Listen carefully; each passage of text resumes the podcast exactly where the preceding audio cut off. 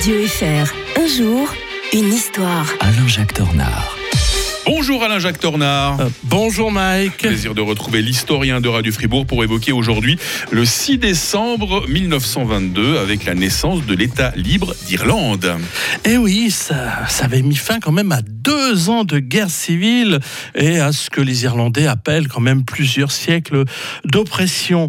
Alors en fait, euh, ça a été signé avec beaucoup de réticence des deux côtés. Hein. Les Britanniques voyaient pas euh, filer l'Irlande auquel ils tenaient beaucoup. Ça faisait quand même un bel ensemble, un bel archipel, Mhm, tout mhm. cela. hein. En fait, euh, les Irlandais ont bénéficié des effets collatéraux de la Première Guerre mondiale. En effet, vous vous souvenez que le 11 novembre 1918, eh bien, c'est euh, avec effervescence, on, et on, on- célèbre la fin de la Première Guerre mondiale.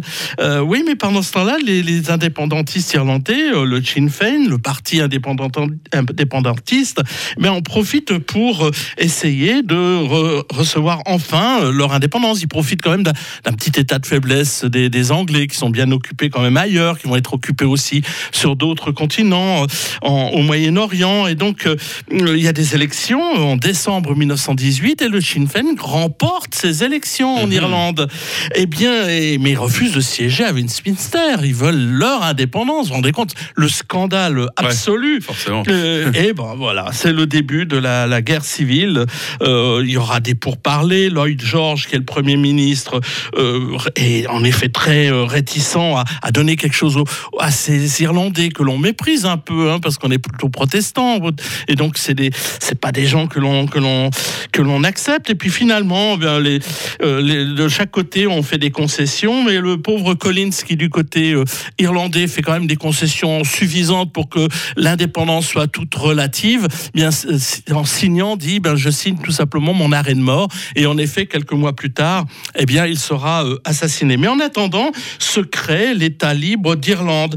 Mais euh, bien entendu que les Irlandais, du- les Irlandais du Nord qui sont protestants, qui sont souvent des colons euh, descendants des Britanniques et des Écossais ne l'entendent pas du tout de cette oreille et décident, eux, de rester dans le giron britannique.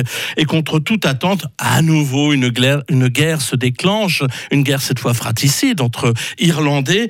Et euh, voilà, là, ça s'achèvera seulement en 1900, euh, 1923 avec euh, la défaite des anti-traités, parce qu'il y avait des Mhm. extrémistes des deux côtés.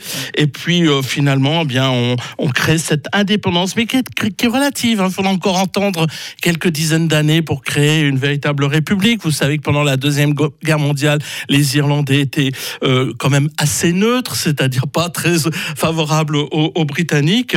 Et d'ailleurs, pour la- l'anecdote, le, le dernier survivant de l'IRA de l'époque est mort en 2007 à l'âge de 105 ans. Mais euh, il n'empêche que vous remarquerez que même s'il y a eu un traité de paix entre les Irlandais à la fin euh, du XXe siècle, la question irlandaise n'est toujours pas résolue puisqu'il y a mhm. eu le Brexit, que les Irlandais du Nord ne voient pas euh, d'un bon œil la frontière s'établir en Irlande, à l'intérieur même du pays, et que ben, finalement rien n'est encore tout à fait résolu. Cela pourrait renaître. D'ailleurs, si vous allez à Belfast, qui est une très belle ville, vous voyez encore le mur immense, très haut mur qui Ouais. sépare les catholiques, et les... comme s'ils ne pouvaient pas se voir au propre comme au figuré.